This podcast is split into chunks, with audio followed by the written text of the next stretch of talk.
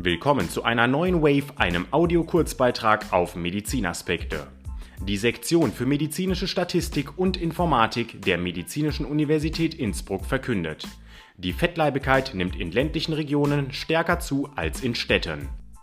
Die Analyse der globalen Trends bei der Entwicklung von Übergewicht und Adipositas in der erwachsenen Bevölkerung bringt ein überraschendes Ergebnis. Nicht wie erwartet im urbanen, sondern im ländlichen Raum wächst die Zahl der fettleibigen Menschen stärker an. In Ländern mit hohen Einkommen war der durchschnittliche Anstieg des BMI zu über 50 Prozent auf die Gewichtsentwicklung im ländlichen Raum zurückzuführen, bei Ländern mit niedrigen und mittleren Einkommen sogar zu über 80 Prozent.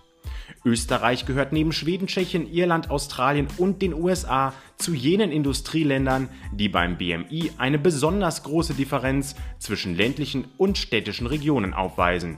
Und das bereits seit 1985, also dem ersten Untersuchungsjahr. Dies betont Biostatistiker und Epidemiologe Hanne Ulmer von der Medizinischen Universität aus Innsbruck.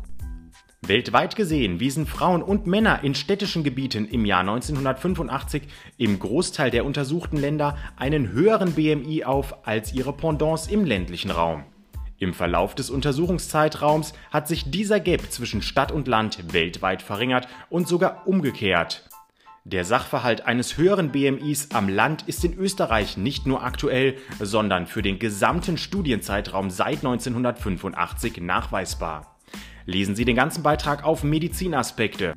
Den Link finden Sie unter diesem Beitrag. Alles Gute und einen schönen Tag.